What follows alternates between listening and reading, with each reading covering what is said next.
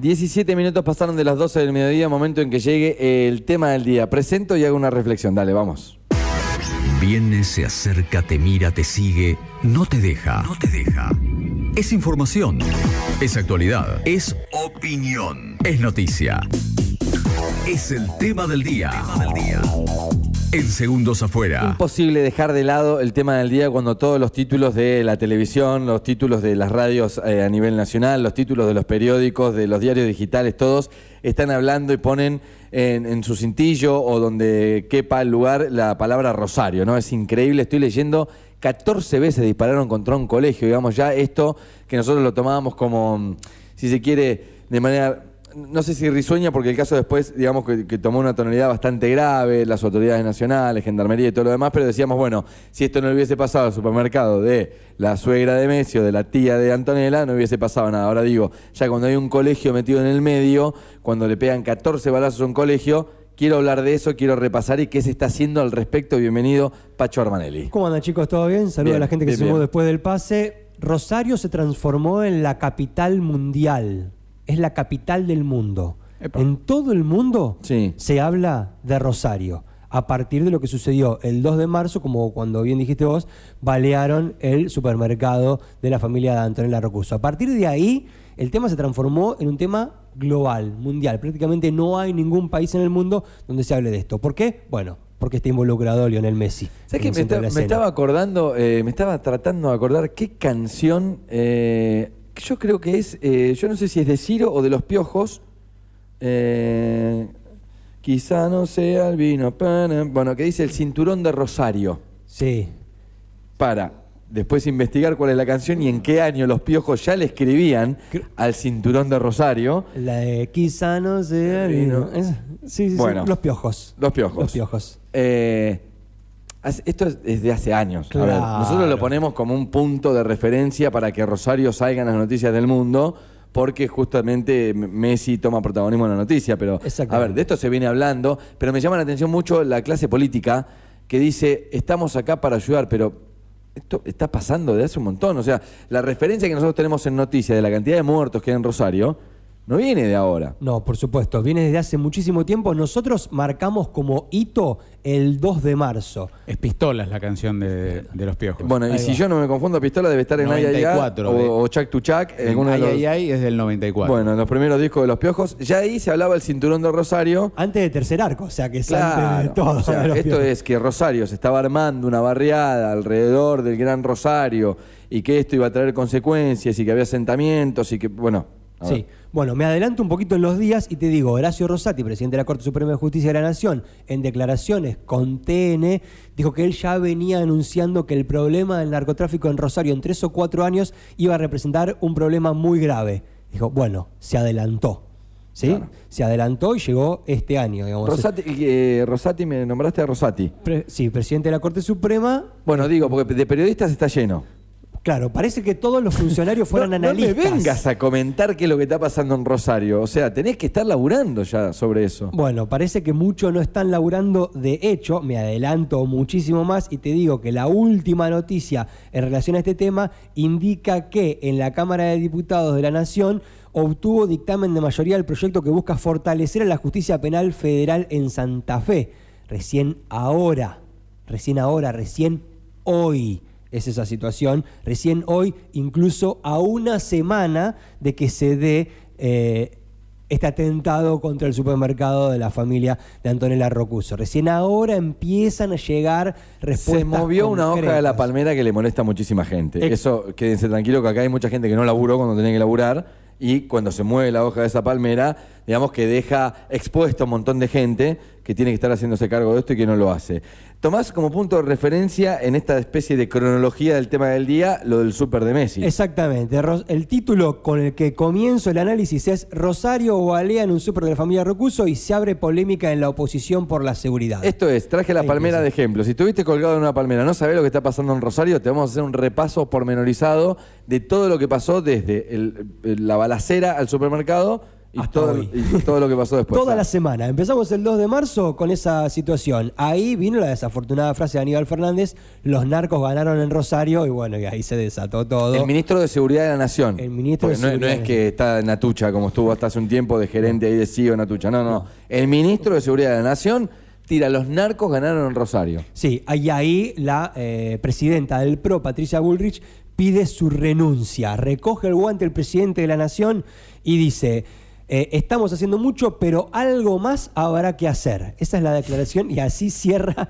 el primer día. De esa manera cierra el primer Y día. dejó de el pocillo de café arriba de la mesa. ¿Cómo? Es un comentario que no puede hacer un presidente de la Nación. este. Entendamos que el proceso también tiene que ver con lo político, ¿no? Entonces, llegó un momento en el que el Ejecutivo Nacional eh, dijo, Rosario no me pertenece, ¿no? Diciendo, yo no me quiero hacer cargo de esos problemas en un año o a, a vísperas de un año electoral. Y llegó un momento que dijo, bueno, los problemas los tiene Rosario, no los tiene el Ejecutivo Nacional. Cuando aparece Messi en el juego, digamos, se transformó en un problema nacional. Entonces, tenés la pelota en tu cancha y a la hora de un año político, si no podés resolver este tema, eh, la- arrancás perdiendo ¿no? en el balance. Imagínense a Joe Biden, que no es santo de mi devoción para nada, pero diga, no, nos vamos a tener que encargar en algún momento de, De Wisconsin. de- claro. ¿Cómo? Pero no, sos el presidente. de- ya de Wisconsin. Bueno, otro tema, y me tomo de lo político que dice Adri, hago una suerte de paréntesis. Recordemos que la provincia de Santa Fe es la única gobernada por el socialismo. No está ni de un lado ni del otro. ¿Me explico? Mm. Son de esas provincias que están en el centro, están en el centro neurálgico del país, pero políticamente no juegan ni uno ni el otro, como Córdoba, que con Juan Esquerete en la cabeza incluso puede representar una tercera o cuarta opción. Entonces vos decís que puede haber un quite de colaboración de parte de algunas autoridades. Y puede ser un medio de canje, ¿no? Como, bueno, vos estás en el medio, ¿y de qué lado vas a jugar? Claro. Y hasta que no aparece en el centro de la escena, y hasta que no está Messi, se transforma en la capital mundial de la inseguridad y aparece en todos los diarios del mundo, estás en el medio. Bien. No sos la provincia de Buenos Aires, ni sos Jujuy, que es de la Unión Cívica Radical. ¿Me explico? Para poner dos casos opuestos. Estás en el medio, estás en el medio. Bueno, el 3 de marzo, declaraciones de todo tipo.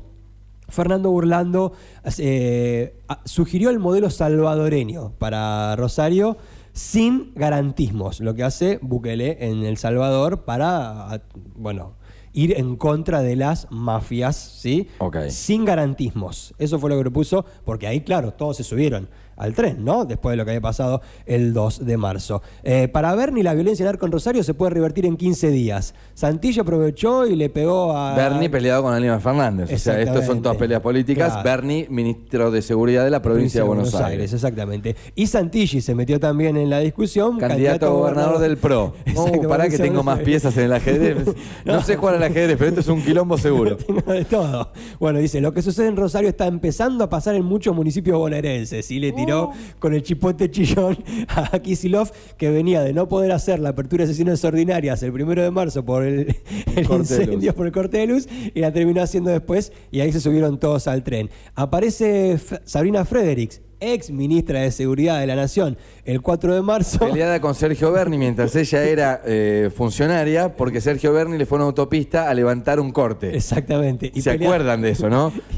y pelea también con Aníbal Fernández, que la reemplazó Claro. en el cargo. Siguen apareciendo figuritas. Acá Sabina Frederick deja dos textuales. Por un lado, la policía de Santa Fe constituye un obstáculo para los refuerzos federales. Ya se empezaba a hablar acerca de la posibilidad de hacer, de llevar refuerzos federales a la ciudad de Rosario y también Messi podría dar una mano para que se Ah, termine esa fue esta terrible. situación. Esa leí. Bueno, esa. Messi. ¿Qué tiene que ver Messi? Bueno, ¿Por qué mano podría dar Messi? Bueno, como que No si- puede ganar octavo final contra el Bayern. ¿Querés que venga a terminar con el narcotráfico en Rosario? No, es que le dijeron, está muy bien que también la ministra dé una mano a la selección argentina. O sea, cada cual está en lo suyo. O sea, Messi Una locura. te lleva a ser campeón del mundo, no se tiene por qué Una involucrar locura. en eso. Bueno, ahí eh, se empieza a observar la interna del frente de todos, que le cuesta hacerse cargo de las problemáticas de seguridad porque no se condice con cierto discurso que está al frente, ¿no? Como nosotros no somos el, partido político, la coalición política de la mano dura.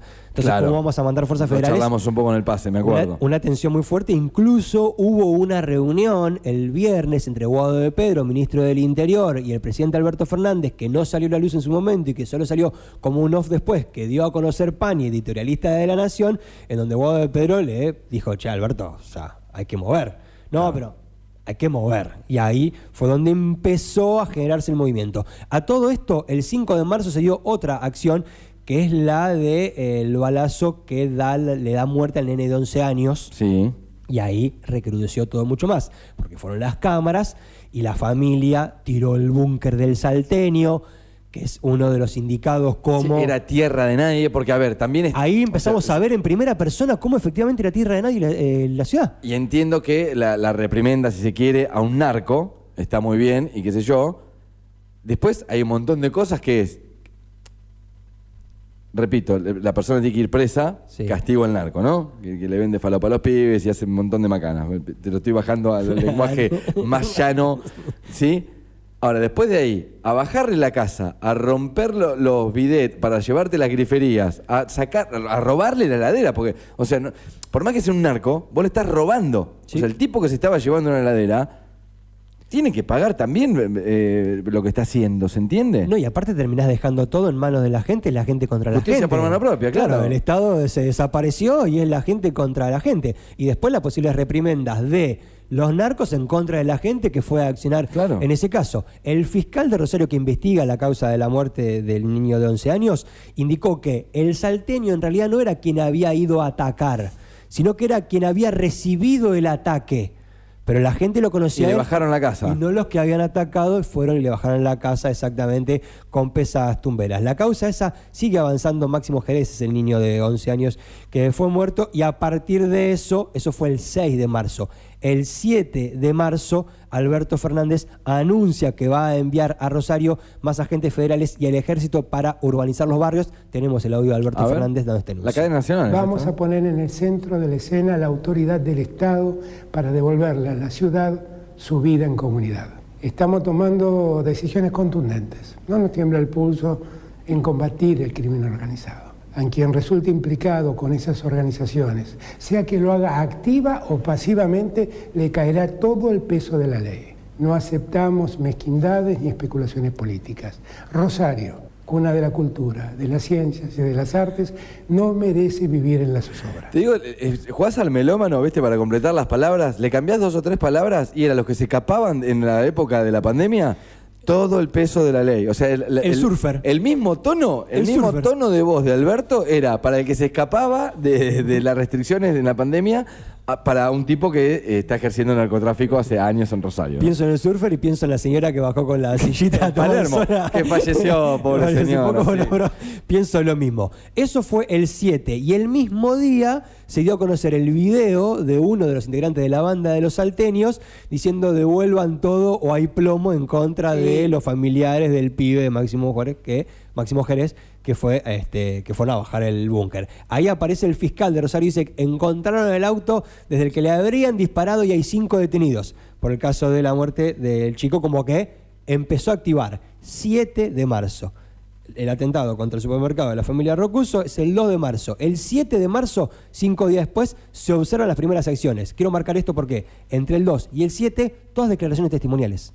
Claro todas declaraciones testimoniales, hasta el 7 en el que se empiezan a dar las acciones concretamente y a partir de ahí entramos en el, en vértigo de encontrar soluciones.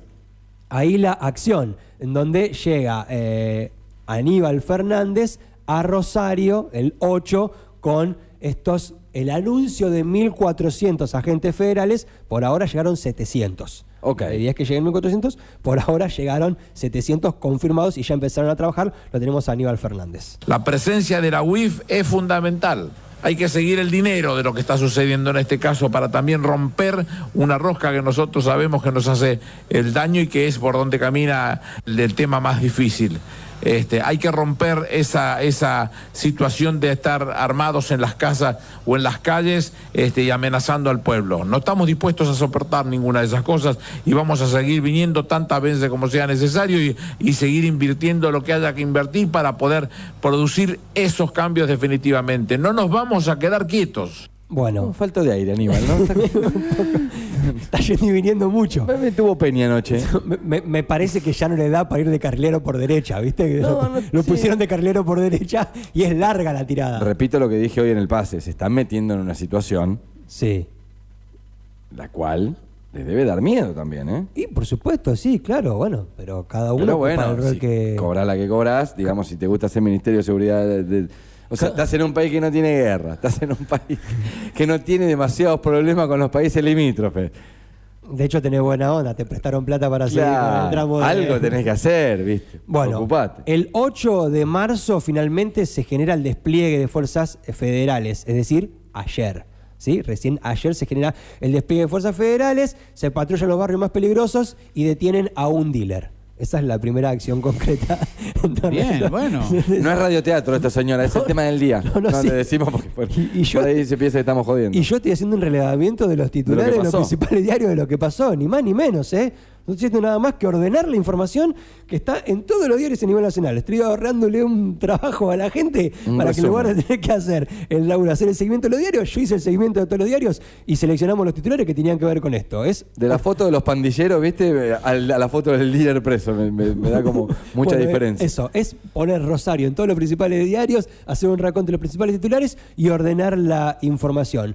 Ahora sí, están las fuerzas federales en la ciudad de Rosario y el gobernador de Santa Fe, Omar Perotti, responde un poco a lo que está sucediendo. Estamos en un destacamento que pasa a ser permanente y esta es una eh, primera gran diferencia con el número eh, de efectivos que hubo en algún momento cuando había eh, algún desembarco de fuerzas federales y después se retiraban.